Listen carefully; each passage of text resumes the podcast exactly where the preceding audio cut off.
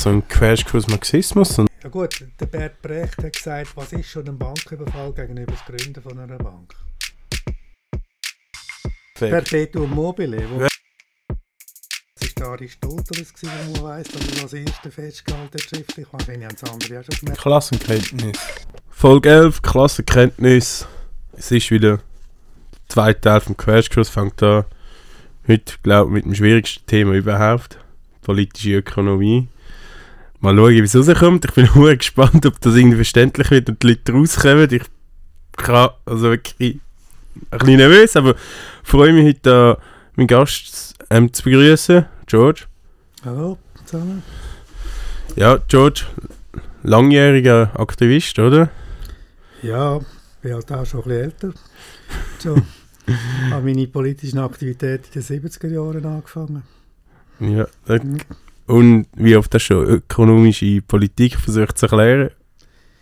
Ja, schon sehr äh, oft. Ich habe immer wieder auch äh, ins Kurse gegeben, intern, so wie der Crashkurs und versucht Grundlagen von der politischen Ökonomie zu vermitteln. Jetzt ähm, versuchen wir das in der Erfolg so zusammenfassen, dass wir letzten Donnerstag ganz lange intensive Gespräche besprochen haben und ich habe, das war lustig, so im Vortrag, ja, ich habe das Gefühl, ich habe es begriffen. Und so mit Diskussion gegangen, das Gefühl, ich habe gar nicht mehr begriffen. Aber ja, ich wünsche euch viel Spaß. Ähm, ja, vielleicht noch kurz ein Abriss, wo bist du so politisch aktiv gewesen, so?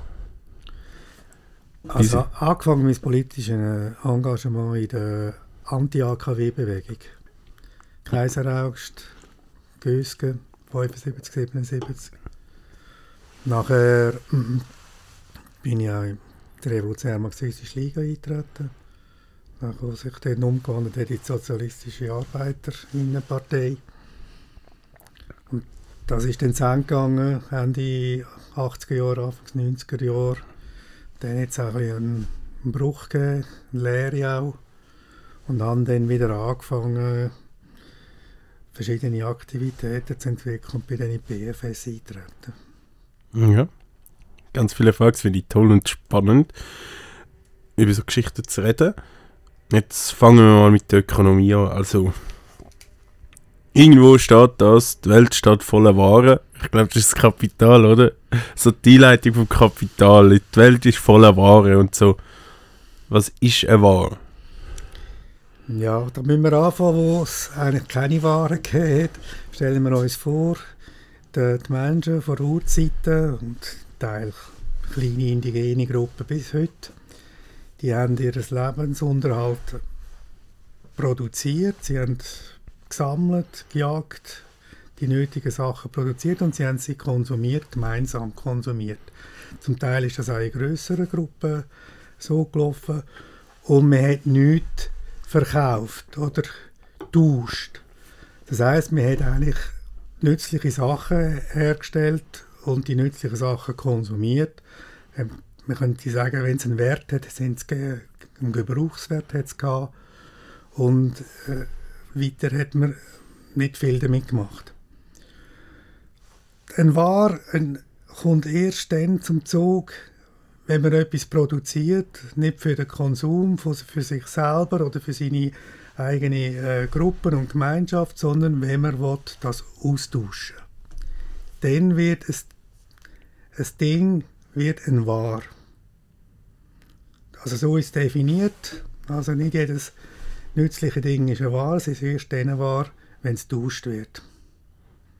Das ist dann wie so die zwei verschiedenen Eigenschaften sozusagen. Ja, dann hat man dann herausgefunden, wo man dann angefangen hat, Waren zu tauschen. Die Voraussetzung war natürlich, gewesen, dass man auch, äh, auch mehr produziert hat, als man täglich verbraucht hat, dass man etwas Voriges hat.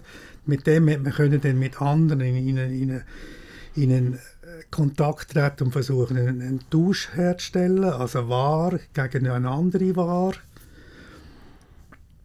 Und dann äh, hat man dann auch mal herausgefunden, dass das ist der Aristoteles gewesen, wo man weiß, dass er es als erster festgehalten hat schriftlich. Wahrscheinlich haben es andere auch schon gemerkt. Wer ist das? Der Aristoteles ist ein alter griechischer Philosoph, ein heller Kopf gewesen. Ja, der Name sagt mir etwas. Ja, ja. ja. Ähm, äh, Schüler von Plato war er. Gewesen. Das ist auch ein alter, bekannter Philosoph. Also Aristoteles hat vieles geschrieben. Natürlich auch Haufen von seinen Sachen, die er geschrieben hat, sind auch nicht, nicht mehr auffindbar. Aber das, was er aufgefunden hat, das ist noch interessant für seine Zeit. Und er hat dann das auch analysiert und dann herausgefunden, dass die, dass die Ware einen Doppelcharakter hat. Wie sie, weil sie eben für den Tausch ist, ist der, der die Ware überkommt, ist interessiert am Gebrauchswert. Der, der die Ware weggeht und dafür etwas anderes bekommt, ist interessiert am, am Tauschwert. Also die Ware hat plötzlich zwei Seiten, einen Gebrauchswert und einen Tauschwert. Und es kann nur ein Tausch entstehen, wenn es einen Gebrauchswert gibt? Ja, grundsätzlich. Grundsätzlich schon. Wenn jemand. Ausser jemand sagt, äh, weiss ich was. Wenn einfach etwas kaufen, was er nicht braucht. Ja, oder meistens wird vielleicht etwas getauscht, das man nicht kann brauchen kann, weil, weil, man, auch getäuscht worden ist. Man, ist, äh, man hat gemeint, es sei etwas, das man kann brauchen kann. Das, ja. das gibt es ja heute auch noch, dass man etwas kauft und es ist so schlecht, dass man es gar nicht kann brauchen kann. Und dann hat man früher sozusagen zum Beispiel einen Stuhl und einen Tisch und dann hat man versucht, das zu täuschen und Definition und dann hast du, also da hat der wieder Tisch, der, der den Tisch hergestellt hat, hat dann irgendwann festgestellt, er braucht einen Stuhl zum Anhocken. Darum hat äh, der Stuhl als Gebrauchswert gebraucht und der, der den Stuhl hat, hat herausgefunden, braucht einen Tisch zum ja. Sachen draufstellen. Blöd gesagt. Und dann ist dann die Frage rausgekommen, wie viele Stühle muss man herstellen, dass es gleich viel wert wie ein Tisch oder wie viel ja. Tisch. Jawohl. Also es geht dann um den Wert. Ja. Und der Wert ist da und ist früher die Menschen herausgefunden, der Wert hat zu tun mit dem Arbeitsaufwand, den man dafür muss betreiben muss. Und der Arbeitsaufwand, den kann man messen mit der Arbeitszeit. Und gehen wir mal davon aus, alle Arbeiten sind ungefähr gleichwertig, dann äh, hätte jemand sicher nicht etwas getauscht, wo der eine kann in einer, in einer Stunde herstellen und er hat etwas produziert, wo er einen ganzen Tag, zwölf Stunden gebraucht hätte. Und dann äh, hat man natürlich müssen wissen, was etwa wie viel äh, Arbeitsaufwand braucht, Arbeitszeit, und dann hat man natürlich versucht, eben gleichwertiges Äquivalent zu tauschen. Was der, was der eine für Arbeitszeit braucht, hat der andere etwa gleich viel Arbeitszeit gebraucht. Mhm, und wir sind immer noch im Tauschen. Das heisst, als Beispiel vielleicht, ähm, ich habe in vier Stunden einen Tisch herstellen und in vier Stunden zwei Stühle. Das heißt, ein Tisch und zwei Stühle sind gleich viel wert. So von der durchschnittlichen, das ja. ist glaube ich nur zum Ausführen, wir reden von der durchschnittlichen Arbeitszeit. Das heißt, wenn drei Arbeiterinnen verschiedene Zeiten haben, wird da der Durchschnitt gerechnet und das sollte der Wert sein.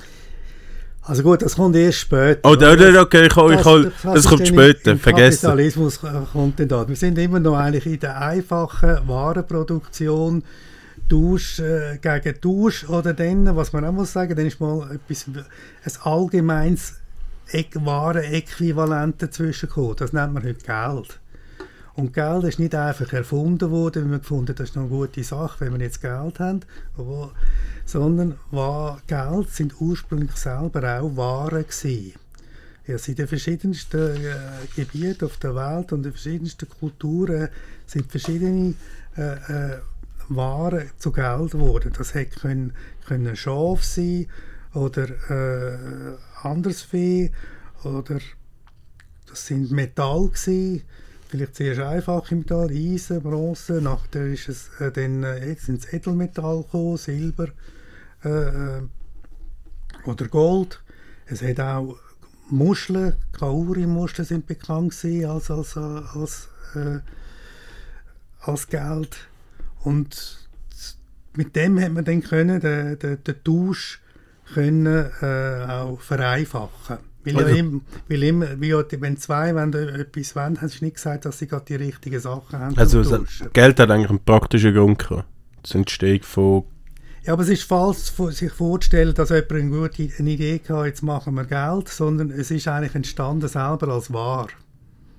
Geld. Es ist, sind selber Waren gewesen, wo man dann relativ in großer Menge vorhanden waren und die hat man dann können brauchen, um äh, äh, tauschen. Dann hat man nicht gerade eben äh, etwas tauscht äh, in, einen anderen äh, mhm. Ware, wo man die Gebrauchsart hat, wollen, sondern man hat wie über das Geld den Tausch abgewickelt. Gut.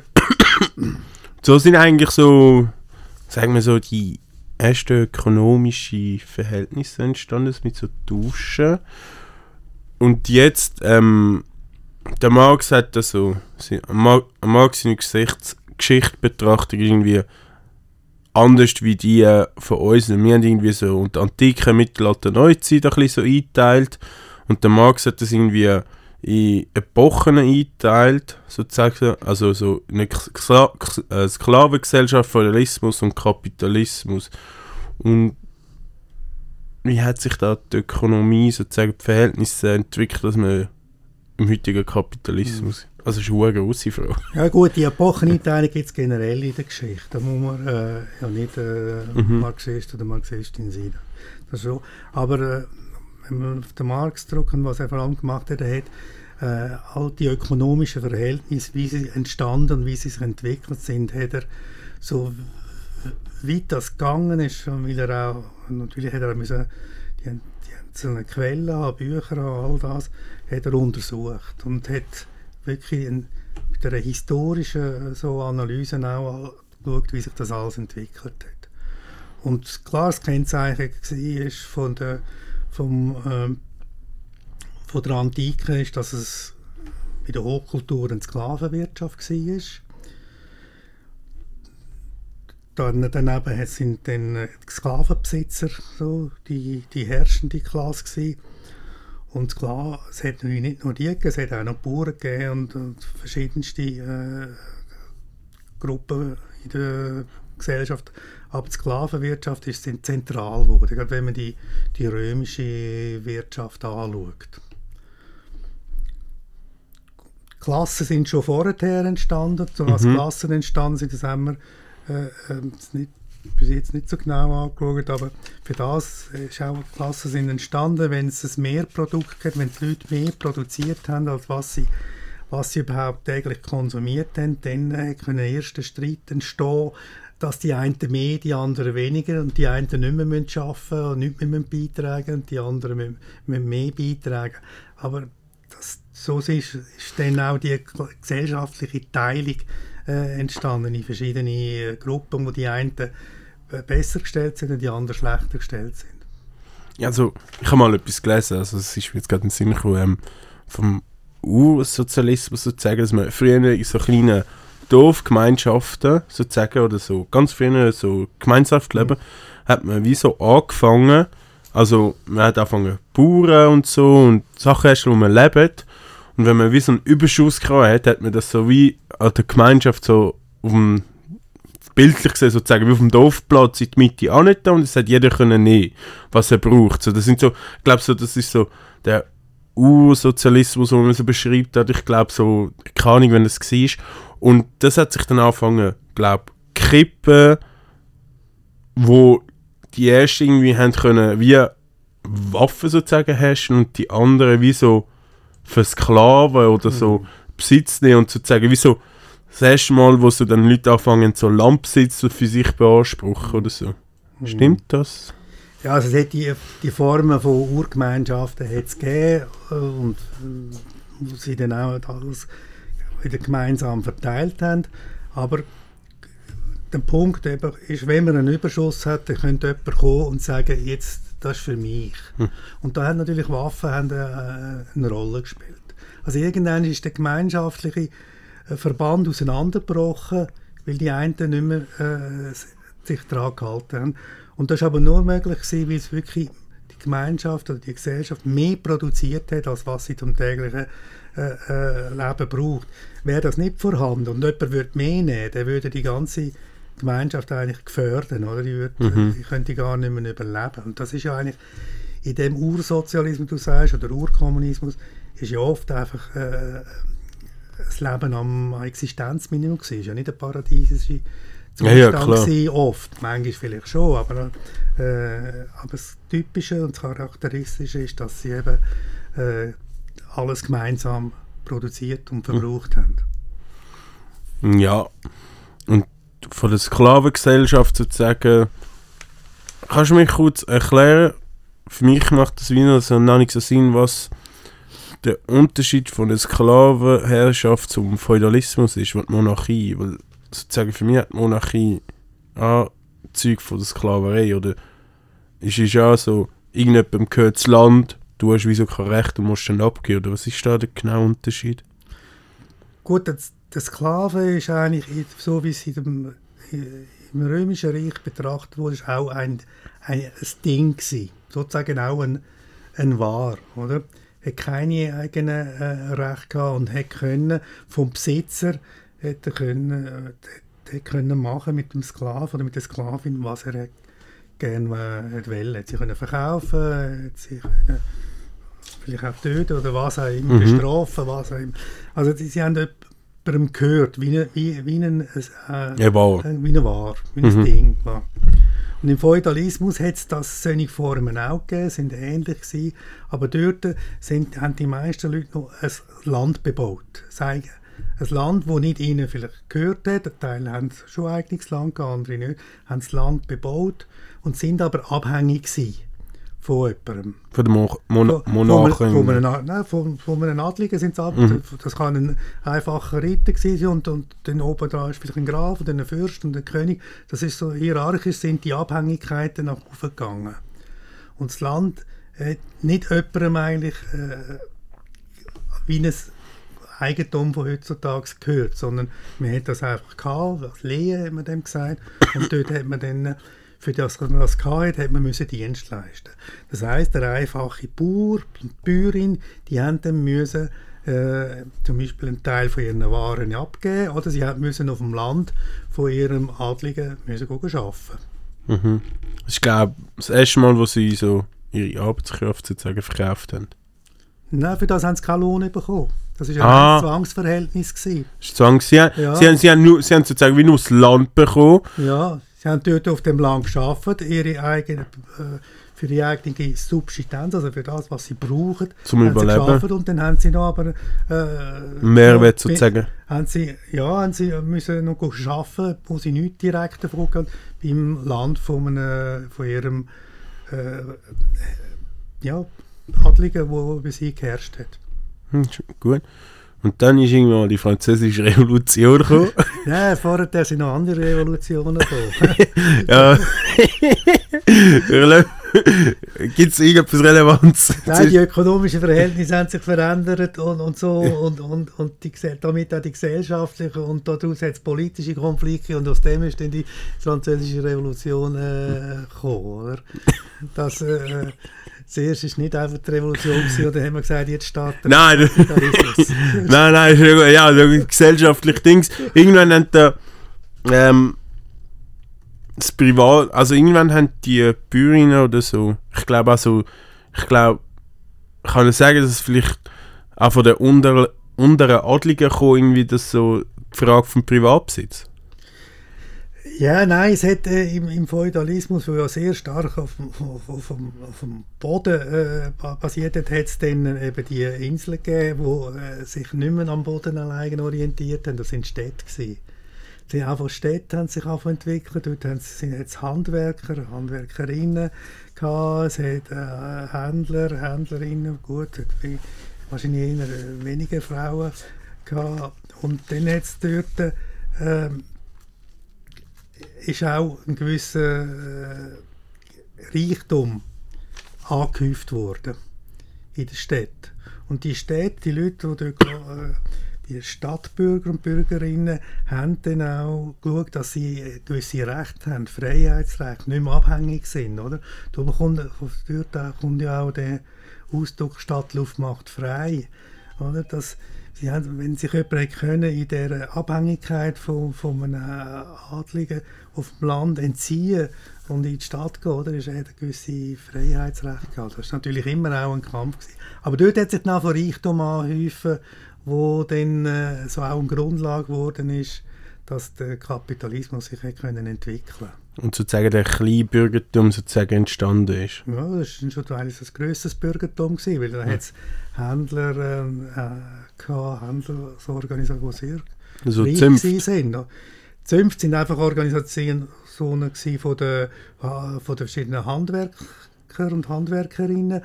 Ähm, aber ähm, die Händler, die natürlich dann auch Handel über äh, weiten Raum äh, betrieben haben, haben dann einen grossen Reichtum angehäuft. Das sind dann nicht mehr Arme gewesen. Die haben sich dann längstens können messen auch mit Adligen. Das sind eher zum Teil auch dann Adlige gewesen, die verarmt sind, oder? Also Beispiel kennen wir ja aus Italien, das ist sehr stark entwickelt, die Städte Genua und Venedig, oder? Das sind reiche Städte gewesen, ja, zum Teil auch Florenz und andere. Das sind, die haben auch Seehandel gemacht und haben über das dann auch eben gigantische Reichtümer angehäuft, die man heute noch sieht, an den Palästen und so, Mhm. an den Städtebau und all das. Ja, Venedig steht bald unter Wasser. Ja. ähm, gut, dann, dann haben sich die durch, natürlich durch den, sozusagen, durch sich die Bereicherung, haben sich wie können, halt Macht können oder Kraft sozusagen aufbauen und dann so irgendwann versucht, so die Adligen zu loswerden sozusagen und dann sozusagen den Privatbesitz einzuführen. Ja, ist klar, es ist die Frage, äh, äh, wenn man etwas hat, gehört einem das und kann man das auch behalten? Weil äh, das ist eben in einer Mittelalterkorte nicht so eindeutig gewesen, weil dort sind die Abhängigkeiten entscheidend gewesen, dass man etwas hatte, äh, können behalten oder nicht. Und damit ist dann die Frage gekommen, auch dass Privateigentum eben äh, äh, etwas recht Richtiges ist und, und Rechtens ist dass man das kann behalten und da sind dann auch äh, verschiedene Philosophen haben, dann das und Staatsrechtler haben dann das äh, auch versucht zu theoretisieren und zu erklären. dann ist sozusagen auf eine Art so ist dann so der Kapitalismus entstanden und so sind so die Verhältnisse entstanden, dass sich dass Leute geschafft haben, ähm, also gewisse Menschen sozusagen sich Geld aneignen, sozusagen Wert oder ja, Geld kann man das glaube ich nennen, oder aneignen und mit dem sozusagen wie ähm, ähm, Maschinen und weiss der Google was kaufen und durch das noch mehr Geld sozusagen und so immer größer geworden sind. Ja, wir können sagen, am Anfang ist irgendwie eine Schatzbildung, oder? Man tut äh, Geld sammeln oder Wert Sachen. Und dann, äh, wenn man aber nur einen Schatz hat, äh, wo mit vielen wertvollen Sachen, dann bleibt der einfach so, wie er ist äh, und sonst ändert sich nichts. Und ähm, wenn man aber, wenn aber dann das äh, Geld gebraucht wird, zum äh, zum Beispiel zuerst Manufakturen, also den Vorläufer von der Fabrik äh, gsi, oder? Beim Manufakturen aufzubauen. Und man dann dort Leute arbeiten und dann einen Lohn zahlt und versucht nachher dort einen Profit rauszuholen, dann ist das so, entsteht äh, dann auch ein Wachstum und man tut dann noch mehr äh, Reichtum und Kapital, was dann jetzt ist, und nicht nur Schatz, tun wir auch äh, akkumulieren, anhäufen. Ist, Man tut auch, auf der anderen Seite hat man dann auch Land geschaut, äh, sich unter den Nagel zu reissen. mhm. In England ist klassisch, also man dort hat man die Bauern auf dem Land vertrieben, man hat die Allmänner, also das Land, das gemeinsam ist, hat man enteignet und zu Privateigentum gemacht und dann dort grosse Schafweiden und so äh, gemacht, um Wolle zu produzieren. Und das ist dann also nicht nur ökonomisch gelaufen, sondern hat man mit massiver äh, Gewalt hat man auch die Leute vertrieben. Genau, also Kapitalistinnen sind die ersten, die enteignet haben und nicht Sozialistinnen. Nur, dass man das so geschichtlich festhält. Das war ihre Idee, nicht? Man könnte auch polemisch sagen, es hat kein Wirtschaftssystem gegeben, das so viele Leute enteignet hat wie der Kapitalismus. Das ist gut, das- die muss ich merken, weil irgendwie der FDP sie mit Enteignung kommt. Ja. und freie Märkte und so. Ähm, ist das auch das erste Mal in der Menschheitsgeschichte sozusagen so Großbritannien Beispiel, von welchem Jahrgang reden Das wir hat da? angefangen im ja, am 17, 17. Jahrhundert Ja, hat schon 17, angefangen ja. und dann vor allem im 18. Jahrhundert. Ja, 18.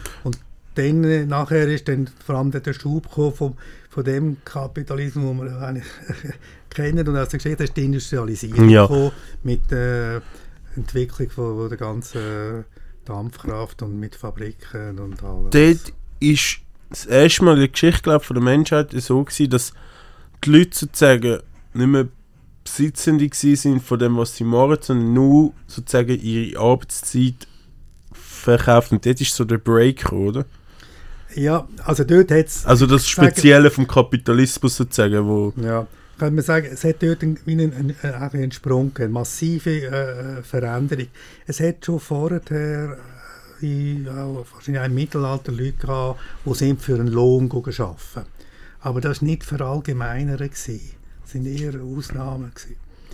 Äh, aber dann, äh, durch die Vertreibung der Leute vom Land, hat man nachher sie auch in die Fabriken hineingedrückt. Zum Teil sind auch wieder mit Zwangsmaßnahmen Mhm. gegen, gegen Vagabunden und alle möglichen äh, ja, Kleinkriminelle, die natürlich kriminell waren, weil die müssen das Überleben sichern, hat man dann äh, so in Zwangsanstalten So prekäre Personen sozusagen.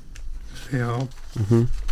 Und vor allem auch Junge hat man dann so in Erziehungsanstalten und dort hat man sie ja, die haben dann die Leute, die Jungen auch, aber auch Kinder, den Fabriken zugeführt als Arbeitskräfte. Ja, und das ist, glaube ich, im 18. 19. Jahrhundert, wo Marx auch angefangen hat, das Kapital schreiben, oder?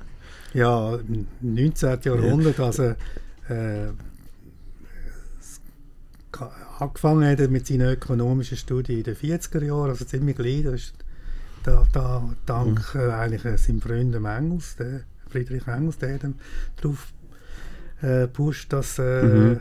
dass mal. Ökonomie wichtig ist. Und dann hat er nicht mehr aufgehört. Und das Kapital ist erst in den 60er Jahren publiziert worden, also das, was man der erste Ja. Band, ja. Gut, das ist, glaube ich, so eine gute geschichtliche Zusammenfassung gewesen, wie so die ökonomischen Verhältnisse entstanden sind, oder Mhm. meinst du, gibt es noch so etwas zu erwähnen in dem, in dem Bereich? Was findest du jetzt gerade verhältnismäßig, wo man es vielleicht so erklären Und wir können noch auf die Arbeit sprechen, oder? Ja, ja, wir gehen, ich, Ja. ich, ich meine nachher so, meine nächste Frage wäre so, Ja. Kapitalismus, Mehrwert, was der Ja, mehr? ja. Nein. Eben durch, durch, die Akkumulation und, und auch durch, natürlich durch den Konkurrenzkampf und die Ausweitung dann auch auf Kolonien ist dann ein massives Wachstum entstanden, oder? Ja, Das, das, das Produkt Kapitalismus, Ja, wie wir es genau, heute eigentlich oder? kennen. Und wir vielleicht auch mal nachher oder in einer anderen Folge mal genau dazu sprechen, was der Kapitalismus eigentlich schon die ganze Zeit macht. Ähm, ich weiß nicht, also, jetzt, haben, jetzt sind wir im Kapitalismus, 19. Jahrhundert ist toll, ähm, auch heute. Ich glaube, er funktioniert plus minus gleich, so im groben Grundverständnis. Und da gibt es immer so, und so zu sagen, ein Kapitalismus heisst, also man muss immer einen Mehrwert machen, den Mehrwert. Und ähm, Kapitalismus heisst, Mehrwert ist einfach irgendetwas. Also das ist einfach das, was der Gewinn ist und nicht definiert oder so, so wie ich es verstanden habe. Und irgendwie alles tut ein bisschen einen Mehrwert erzeugen und es ist irgendwie, die haben das nicht so genau definiert und der Marx hat das ein bisschen genauer definiert. Ich finde es auch lustig, dass im Kapitalismus, das, das ist mir geblieben, Kapitalismus bestimmt nicht die durchschnittliche Arbeitszeit der Welt, sondern wie viel die Kundin bereit ist zum Zahlen der Welt. Vom, von der Ware, sozusagen. Also du hast einen Stuhl, das ist jetzt in vier Stunden jetzt hergestellt, aber wenn die Kundin findet, ich will auch acht Stunden zahlen, ist das der Wert vom Stuhl. Also eben, die bürgerliche Ökonomie, oder, die geht davon aus, dass der, der Wert einfach das gleiche ist wie der Preis. Mhm. Das heißt, das, was gezahlt ist, das ist Der der, Wert. Sozusagen. Und wenn man mehr zahlt, äh, noch etwas mehr rausholt, dann hat man einen Mehrwert rausgeholt.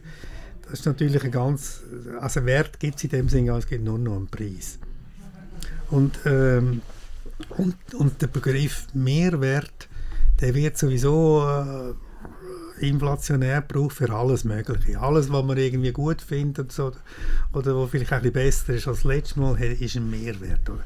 Aber wir reden da eigentlich jetzt über ökonomische, politische, ökonomische Bedingungen und müssten das eigentlich mal genauer anschauen, was jetzt der Mehrwert ist. Oder? Und das machen wir jetzt. Also, Ähm, wie machen wir das am besten? Uh, ich ich fange ich, ich, ich fang mal so. Ein Mehrwert ist, ähm, ich versuche es mal zu erklären und dann versuche ich es ergänzen. Es gibt so absolut, ähm, also, äh, also ich versuche es, ähm, sagen wir so, wenn man jetzt seine Arbeitszeit sozusagen, man schafft acht Stunden lang und man tut in diesen acht Stunden innerhalb von vier Stunden seinen Lohn und alles Mögliche von den Kosten decken und tut eigentlich nachher vier Stunden weiter arbeiten, hat man vier Stunden Mehrwert erschaffen. Mhm. Ja. Das, das kann man schon, könnte man so sagen. Wir müssen vielleicht aber ein bisschen vorher noch ansetzen, nämlich man hat Lohnarbeitende, oder? Ja. Also Leute, die gehen für einen Lohn arbeiten, die kommen irgendwie für äh, einen Stundenlohn zum Beispiel arbeiten, sagen wir zwölf Stunden, oder? Für einen, noch mehr haben sie noch geschafft als zwölf Stunden. Und das ist dann so, ihre Tage, wird es zu einem Tageslohn. Und dann ist immer äh, die Frage auftaucht bei den Ökonomen, Ökonominnen hat es leider wenige gehabt, äh, ja, woher kommt das, wo, wo eigentlich mehr rausschaut? Man hat gewusst, und auch klassische äh, Ök Ökonomen haben gesagt, dass äh, der Wert durch die Arbeit bestimmt wird. Mhm. Aber man hat nicht gewusst, woher kommt das, wo mehr rausschaut. Man hat gedacht, ja, wir haben einen Lohn, dann ist doch der Lohn der Wert. Mhm. Aber nein, es ist etwas noch mehr gewesen. Und woher ist das gekommen? Da hat es verschiedene Theorien gegeben, was das was könnte sein. Ja, der Kapitalist schlägt einfach noch etwas drauf. Oder äh, äh, verschiedene Sachen. Dann äh, ist der Marx und hat das auch äh, alles analysiert und hat wirklich alle Ökonomen und Ökonominnen analysiert, was es gegeben hat und geschaut, wer hat welche richtige An- Analyse gemacht und wer liegt falsch und ist dann einfach drauf gekommen, dass der, der, die Arbeitenden, dass sie äh, schaffen, wie du es vorher gesagt hast, eine gewisse Anzahl Stunden und dann in diesen Stunden, was sie produziert haben, ist der Wert von ihrem Lohn. Sie haben ihren Lohn schon produziert. Jetzt schaffen sie aber weiter, obwohl sie den Lohn schon haben. Sie schaffen weiter und das, was sie weiter schaffen, ist der Mehrwert. Wofür der Genau. für Kapitalistin ist. wo, wo, wo äh, für Kapitalisten, Kapitalistin äh, ist. Also der gehört das.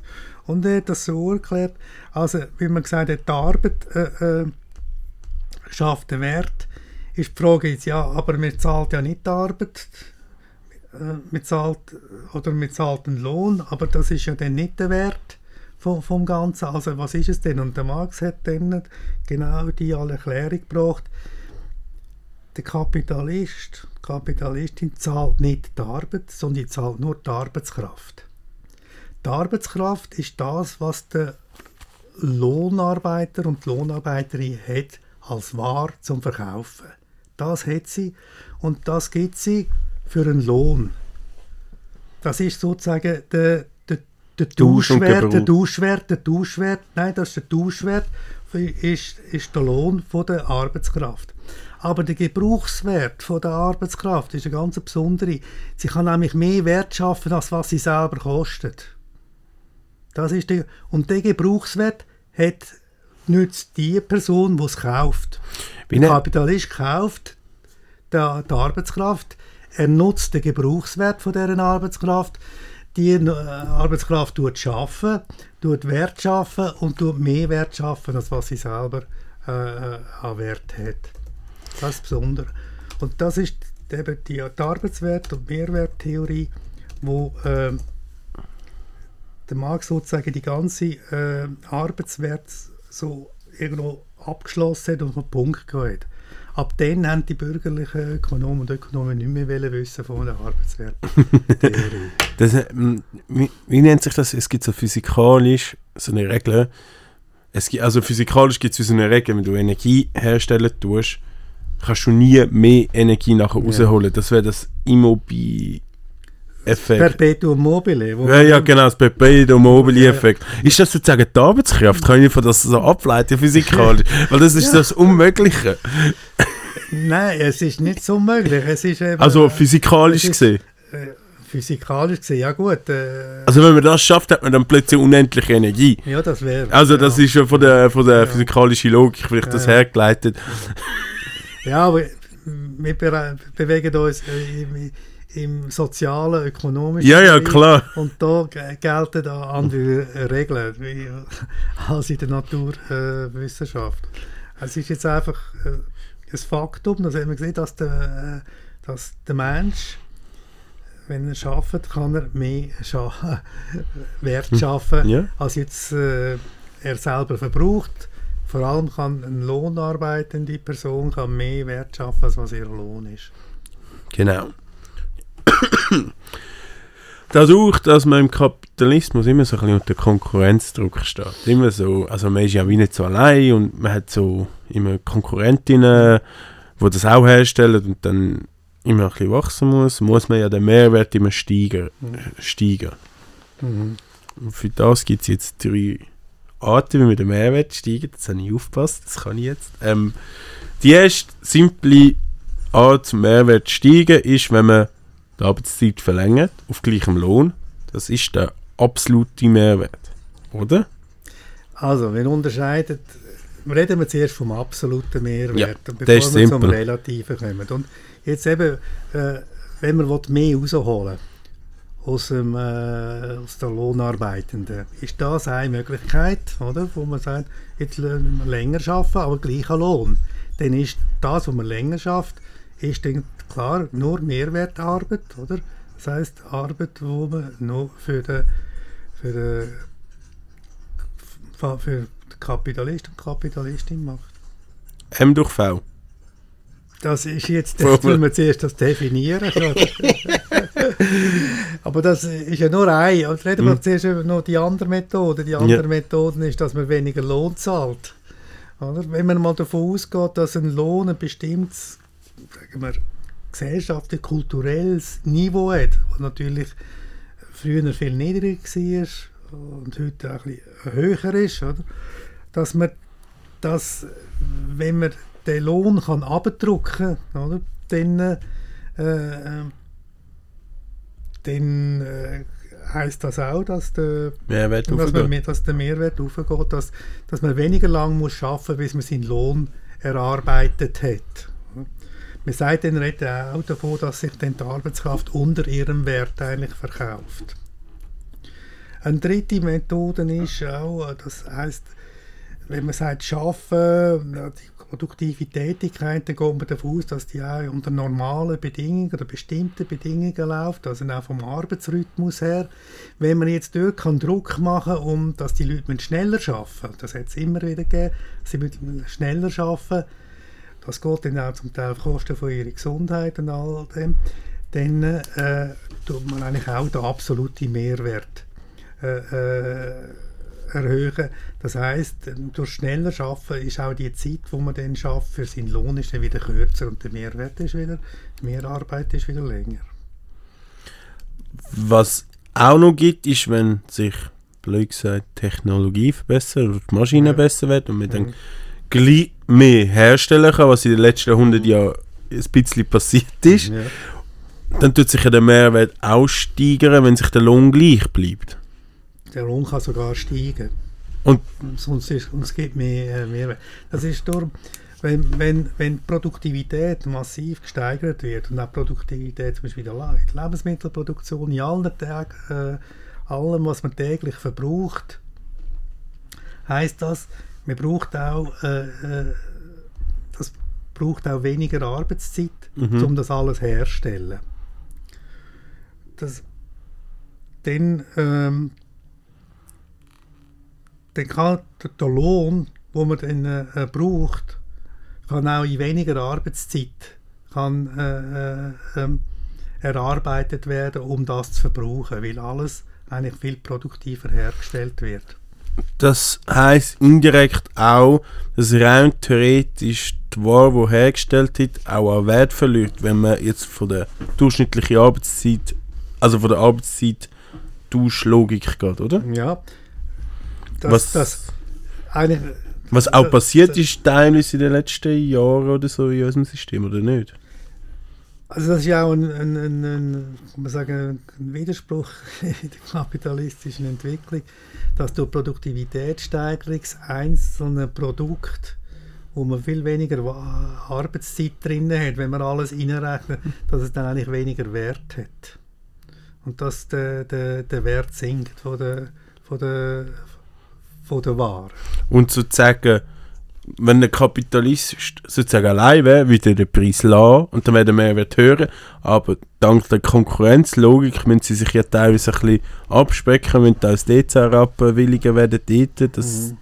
das wie der Druck, das ist wie so ein Teufelkreislauf. Ist das so Ja, ja. richtig analysiert? Also jeder Kapitalist, jede Kapitalistin würde g- gern, dass, der, ah, dass der, die Löhne äh, beim anderen Kapitalist hoch sind und bei sich niedrig.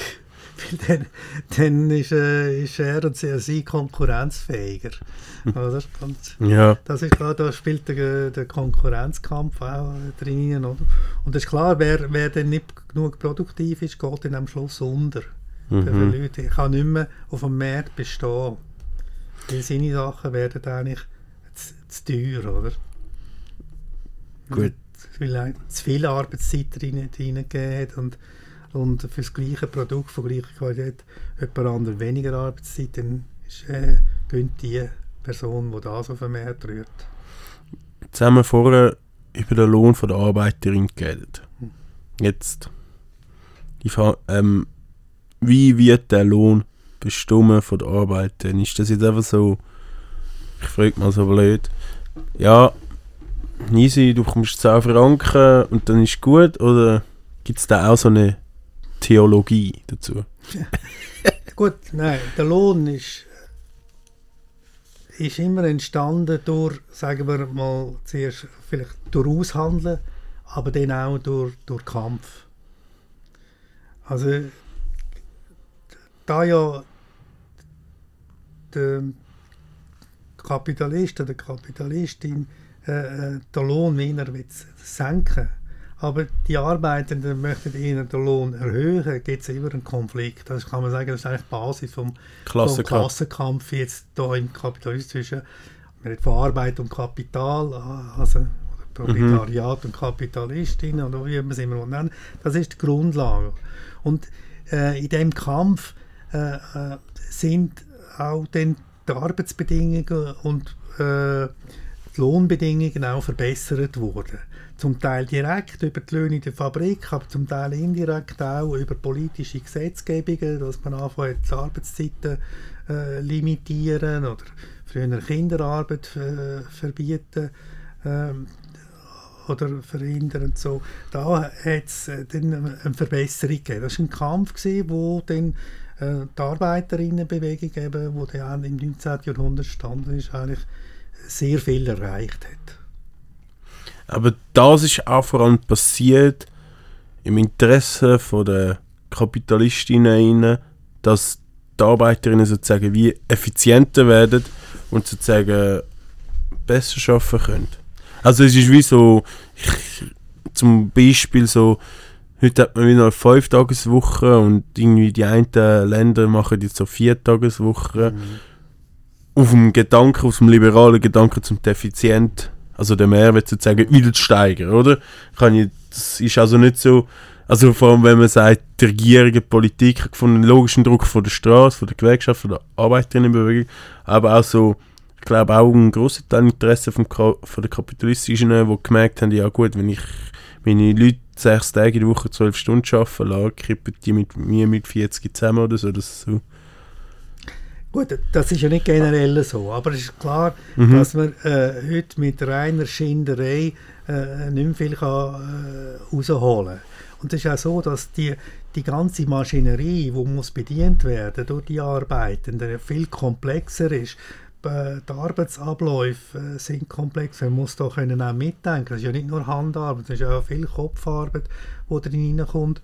Und äh, da äh, es werden, sind dann die Arbeiter müssen dann auch besser qualifiziert sein. Durch das äh, können sie auch einen besseren Lohn äh, erwarten. Und, und heute spielt natürlich auch eine Rolle, dass die Leute auch motiviert sind bei der Arbeit. Also, das ist nicht generell so, aber viel ist das so. Also heißt, das sind die Arbeitsbedingungen haben sich verändert. Aber das ist nicht generell so. Es gibt immer noch viele Teile auf der Welt. Und wir schauen nicht nur die Schweiz an. Oder? Mhm. sind die Arbeitsbedingungen immer noch horrend. Oder? Kann man schauen, hört man mit den Berichten aus chinesischen Produktionsfabriken in Indien, wo es wirklich noch äh, ähm, große Massen von Arbeitern in, so in, kann, in einer Fabrik gibt. Kann ich eine These aufstellen?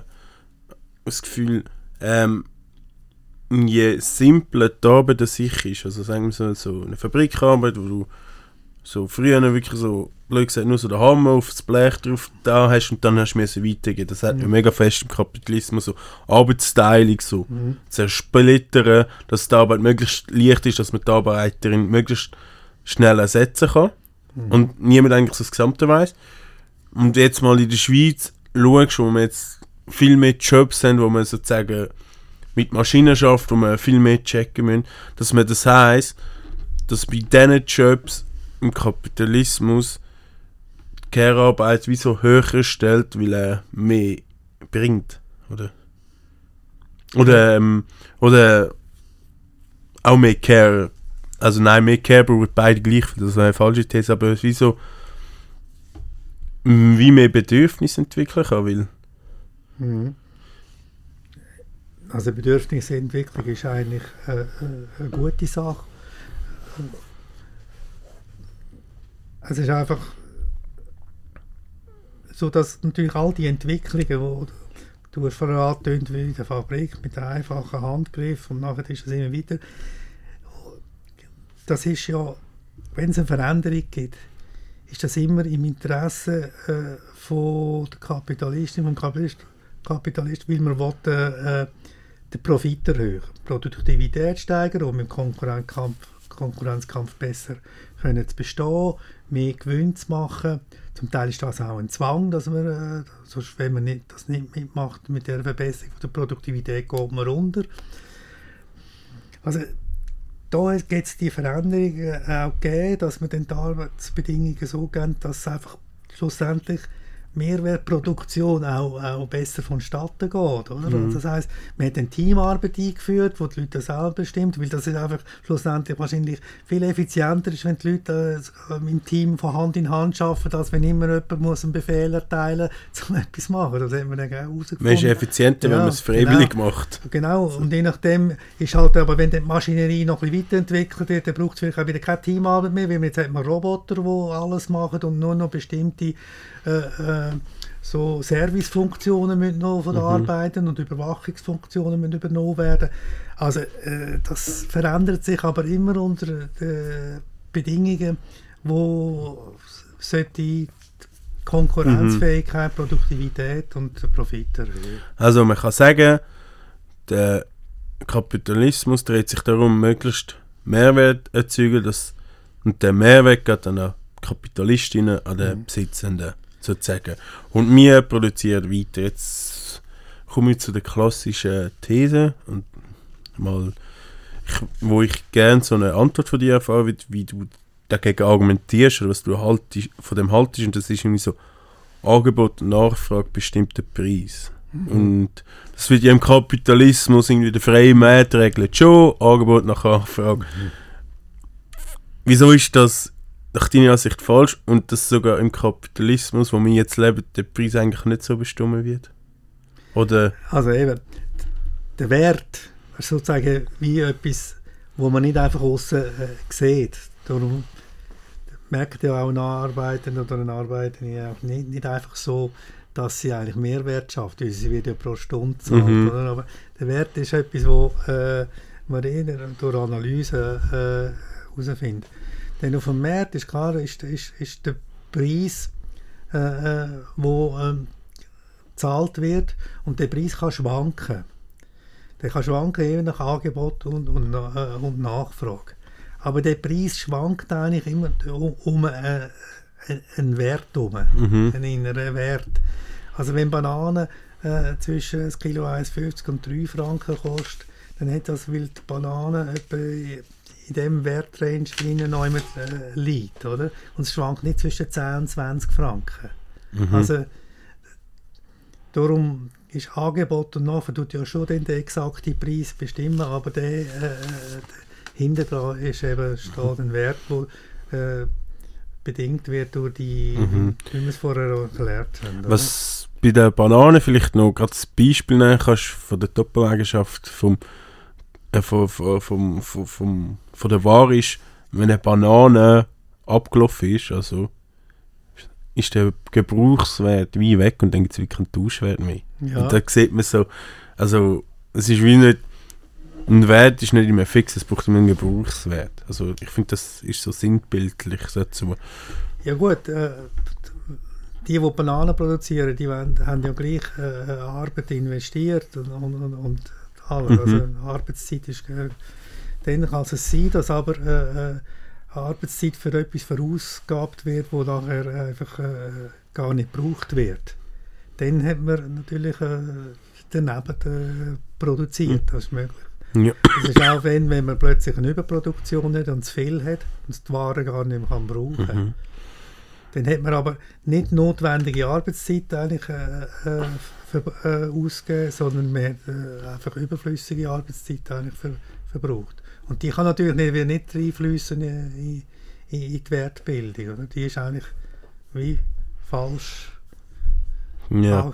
angewendet worden. Jetzt, ähm, jetzt das ganze Zeug da jetzt Mehrwert, jetzt haben wir ein bisschen so Begriff für den Kapitalismus, also wie sie die einen so ein bisschen Geld anhäufen und so, so grob, so grob haben wir das mal jetzt angerissen. Jetzt ist schon toll, jetzt leben wir im Kapitalismus, ist toll und ich will jetzt auf den Punkt mit zurück, wieso Firmen immer in Konkurrenzkampf stehen zueinander, wie das Verhältnis ist, wieso immer so also der Mehrwert eigentlich immer so krass gesteigert wird. Also, ah, sie wollen das steigen lassen, weil sie halt mehr Gewinn wollen und mehr Kohle, aber es gibt auch wie so einen Zwang, wieso, ähm, wieso sie immer mehr Mehrwert ähm, produzieren, wenn sie sind. Wieso, es könnte auch, blöd gesagt, ein Chef finden, ja gut, es langt mir, ich will jetzt nicht mehr machen und ich bin zufrieden mit dem. Ich glaube, es gibt ganz viele Leute, die das machen.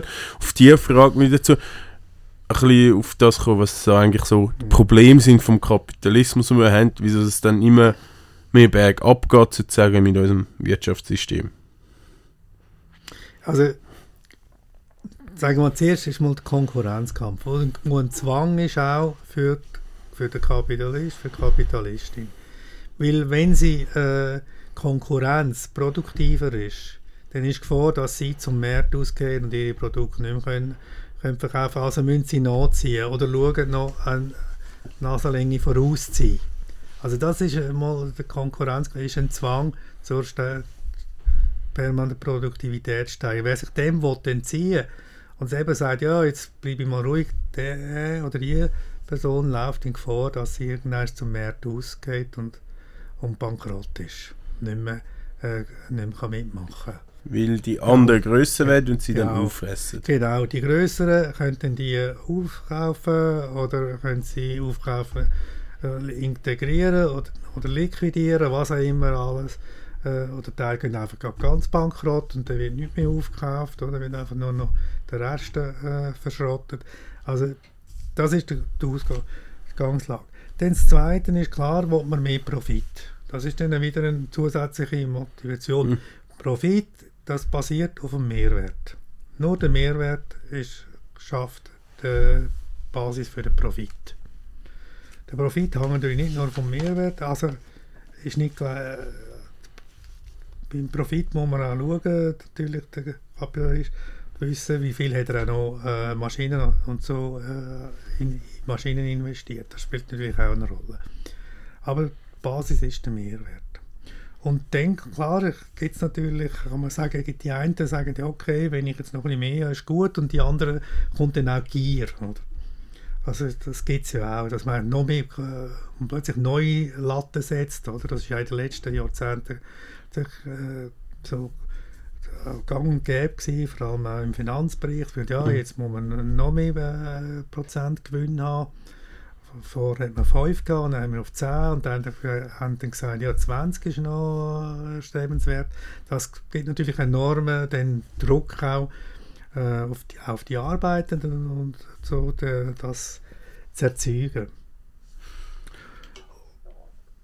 Und was aber das Besondere ist in dem Konkurrenzkampf, und das ist auch das Charakteristikum vom Kapitalismus, dass es immer wieder in Krise kommt. Da kommen wir in kapitalistische Krisentheorie, oder? Da gibt es die drei genau. Regeln. Ja, es gibt verschiedene Krisentheorien, aber es Äh, gibt... Darf ich kurz? Ja. Ich, ich, ich, ich, habe das mal gehört. Also, es gibt so die drei Krisen. Regeln. Ich glaube, die eine ist, dass der Kapitalismus, ähm, also der Kapitalismus ist irgendwie ständig in einer Krise oder so, glaube ich. In so einem Kreislauf. Und zum dort rauszukommen, gibt es entweder tut man sich einen neuen Markt anschliessen, mit den Arbeiterinnen mehr ausbieten, oder was ist das dritte? Ah, Das weiß ich nicht mehr. Ja gut, also Krise, es ist immer die Frage, was, was haben wir jetzt für eine Krise? Also nehmen wir an, ein Betrieb ist in der Krise, dann, dann wird er, äh, der Betrieb wird reorganisiert. Oder? Mhm. Und da gibt es dann verschiedene Sachen. Er muss auch wieder profitabler werden. Ah, Also- Technologie wird besser, das Genau, da tun wir, da, bei dem tut man Produktivität steigern, wenn man kann die Löhne drucken oder sonst, Mhm. äh, dann tut man noch einmal auch den Mehrwert äh, noch einmal steigern. Das heisst, wir, äh, also und sind die üblichen Mechanismen, werden einfach dann auch ein bisschen anders benannt und so, oder? Das ist Mhm. dann alles ein bisschen Ist voll. Reorganisation und man muss ein bisschen ja, Erneuerungen und Modernisierungen, wie das immer heißt, aber hinter dran sind immer die üblichen Mechanismen, damit man wieder äh, aber das ist eine Krise von, von, von, von einem Betrieb. Es kann, der, aber eine Wirtschaftskrise kann natürlich umfassend sein und nicht nur die, die Mhm. gesamte Wirtschaft äh, äh, betreffen. Oder? Und, und da ist einfach das Typische im, Ka äh, im Kapitalismus, es hat keine anderen äh, Wirtschaftsordnungen und Systeme gegeben, wo eine Krise durch zu viel an Waren, zu viel an Sachen äh, entstanden ist. Aber im Kapitalismus gibt es immer wieder Überproduktionskrisen, dass man zu viel hat. In den anderen äh, Wirtschaftssystemen war immer der Mangel die Krise. Mhm. gewesen. Und da ist äh, zu viel an Waren. Weil sie immer versuchen, einen Mehrwert, einen größeren Ja, Mehrwert zu klar, wenn man produziert und versucht, das auf den Markt zu rühren und so, und dann plötzlich ist, ist einfach zu viel da. Und dann gibt es wieder eine Bereinigung auf dem Markt. Teil äh, haben zu viel produziert. Können sinkt der Preis. Nicht, können es nicht verkaufen, dann sinkt vielleicht der Preis, bis wieder irgendwo das, ein neues Gleichgewicht gefunden ist und dann kann der Preis wieder steigen und dann sind aber schon einige dann wieder zum Markt draussen. Und ein Haufen äh, äh, Arbeitszeit und ein Haufen Material und Rohstoff und Energie ist verwendet worden für Sachen, die man nicht hätte können brauchen. Ja. Ich so glaube, so, das Produkt Kapitalismus ist, glaube noch kann man gut messen, wie viel Apfel wir herstellen tun. Wo man nicht Das ist enorm. Das ist ja, der Schweiz ist da immer noch weit vor, Ja, ja. wo sie so am sauber daher. so, ich, ich glaube, bei den Kleidern und so sieht man es am meisten. Also so Nahrungsmittelkleider, Verpackungen. Ja, ja. Auto. Auto ist, glaube ich, auch so ein gutes Beispiel, wie viele Autos wir eigentlich herstellen, wie viele Menschen wir haben. Ja. Ähm, gehen wir vielleicht mal ein bisschen auf ein aktuelles Beispiel. UBS, CS, Übernahme. Wie willst du das jetzt so wirtschaftlich mit dem, was du so vorher rausgelassen hast, ein bisschen so ganz grob Hey, analysieren? also, Oder ist Ich das... muss jetzt sagen, der Marxismus besteht nicht einfach nur aus dieser äh, Arbeitswerttheorie. Also der Marx hat ja noch einiges anderes entwickelt, nämlich eben, äh, wie der Kapitalismus i, i, im Gesamten auch funktioniert und, und, äh, und er hat ja noch Haufen Sachen dann auch noch geschrieben, die er dann er gar nicht können fertig äh, machen weil er auch äh, mit 60 gestorben ist. Mhm. Und, äh, mit 65 einfach relativ früh. Und das ist eigentlich einfach schwierig, einfach einen Sprung zu machen von dem. Aber weil eine Bank hat immer eine spezielle Funktion, oder? Ja, Aber, vielleicht so vereinfacht. Oder ist das auch... Geht das nicht so richtig so? also Dass gut, es so sinnbildlich wird. ja gut, der Bert Brecht hat gesagt, was ist schon ein Banküberfall gegenüber das Gründen von einer Bank? Also, also das hat, da willst du das äh, Banken, ähm, und das ist jetzt, wenn man jetzt die CS anschaut, das ist ja vor allem das Investmentbanking. Mhm. Was heißt, was ist das Investmentbanking? Die schauen auf den auf den, auf den äh, Kapitalmärkten und Wertschriftenmärkten, versuchen die äh, Geld äh, reinzulassen und Sachen zu kaufen und zu verkaufen, also Wertpapier.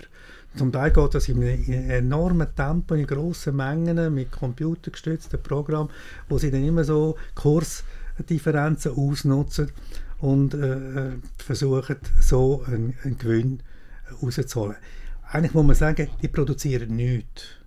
Die produzieren das ist keinen Wert. Die produzieren keinen Wert. Das ist auch speziell an der Bank sozusagen. Die produzieren keinen Wert. Hm. Wenn sie einen Gewinn haben nachher, dann tun sie das Gewinn irgendwo auch vom, vom Mehrwert, den andere produziert hm. haben, wieder äh, wegnehmen. Also das ist ganz klar eine reine Spekulation und, und, um, um irgendwie nachher mehr Geld zu haben. Und Geld ist natürlich klar, Geld ist ein Fetisch, das heißt, so gibt es einen Wunderglauben, oder, dass Geld irgendwie äh, viel macht. Das wird auch von den Banken teilweise das so Werbung gemacht, lasst das Geld äh, bei uns schaffen. Das Geld schafft nie, es schafft immer jemand anderes, wo nicht im, wo etwas mehr schafft, wo dann äh, ein Zins mhm. davon gezahlt wird, oder? Also das Geld schafft nicht. Und was interessant ist, der Marx hat auch in der, äh, also im, im, dritten Band vom Kapital, hat er das auch, wo er das zusammenfasst, hat er immer gesagt, dass es immer eine Tendenz gibt, in der, äh, bei, bei, dass man will, Kapital äh, Gewinn machen, Profit machen, ohne überhaupt noch zu produzieren. Mhm. Und das, ein Teil machen das Banken, Teil haben das natürlich rein mit betrügerischen aber mit den sogar Ponzi-System, also Schneeballsystem, in dem man einfach äh, versucht, Geld rauszuholen mit betrügerischen Massnahmen oder mit, mit äh, Geschäften, die einfach auf wackeligen Beisen irgendeines zusammenstürzen, wo ganze Banken, wenn das noch dann äh, sich auf andere auswirkt, ganze äh, Wirtschaften kann in den Abgrund ziehen. Das war ja die Angst, die sie jetzt haben bei der CSS, dass das ein, ein, ein weiteren Effekt hat auf andere, weil wenn die Konkurs gegangen wären, nicht mehr zahlungsfähig, dann wären andere auch nicht mehr zahlungsfähig gewesen, all das. Darum ist ja, äh, ist ja das nicht nur ein schweizerisches Interesse gewesen, dass die CSS jetzt äh, mhm. so äh, übernommen wird und nicht einfach zusammenkrachen, sondern da wird sicher die US-Regierung und die englische Regierung, die immer im engen Austausch war mit dem Bundesrat, dass sie äh, dass das auch ein Interesse gehabt haben. Oder? In den USA hat es ja Bankencrash gegeben. Mhm, äh, 2008? Auch, nein, jetzt, auch jetzt die Banken zusammengebrochen, ah. oder? Konkurs gegangen. Und, mhm. und das ist ganz ist einfach eine, eine, eine fragile Sache, auf, wo, wenn es neu mit äh, etwas zusammenbricht, kann das Ganze äh, einen Dominoeffekt haben und zusammenbrechen. Und da haben sie Angst davor. Mhm. Ich finde es jetzt noch ein spannendes Thema. Ich habe das Gefühl, wir könnten jetzt noch eine halbe Stunde darüber diskutieren, weil ich komme jetzt gerade so, jetzt sprudelt langsam so ein bisschen die Fragen rein. Ähm, vielleicht so, wir sind schon bei einer Stunde und das ist eigentlich so die Länge von der Folge, ich finde, dass die Hörerinnen das ein bisschen hören und ein bisschen konzentriert sind. Dann würde ich es langsam fertig machen. Was ich vielleicht mehr bei UBS und CS auch sagen, dass das eine Konzentration vom Kapital ist, dass es wie so der Grossfrist der andere kleiner, also es sind beide gleich groß, aber sie konkurrieren sie und irgendwann frisst der andere Kapitalist in der andere auf und dann hat man wie so das Monopol und das ist ja der Widerspruch. Das hat man so in Amerika, hat man zum Beispiel die Fleischindustrie ist ein gutes Beispiel. Ganz Amerika hat, glaube ich, drei Firmen, Fleischindustriefirmen schlussendlich. Hm. Also dass alles immer so monopolisiert wird und dann immer mehr kommen. Das ist eigentlich das Problem des Kapitalismus und ja, jetzt habe ich, haben wir so eine kurze Einführung versucht zu machen. Ich werde sicher Fragen haben, ich könnte mir gerne auf Insta schreiben. Und so, hast du noch irgendetwas zu erwähnen, wo du findest, dass wir so als Basic oder so etwas zusammenfassend, so Schlusswort ein bisschen, das Interessante ist ja, dass die wirklichen Ökonomen immer wieder das Problem kommen, dass sie gar nicht können erklären können, was eigentlich abläuft in ihrem Wirtschaftssystem. Äh, weil durch die ganze Konkurrenzkampf, durch den, den, den, Drang auf die Profitmaximierung, all das, und dass das immer wieder so Verwerfungen, Krisen, alles zusammen äh, wo, wo man dann im Nachhinein schon versucht zu erklären, aber im, Vor im Voraus nicht sieht. Und was die marxistischen Ökonomen und Ökonominnen unterscheiden, ist, dass sie versuchen, auch in dem Ganzen äh, auf den Grund zu gehen. Schau, was läuft denn eigentlich im, im, im, im, im Hintergrund so in der kapitalistischen Produktion und all das, wie entwickelt sich das und, und wo, wie entstehen denn die, äh, die Ver Ver Verwerfungen. Und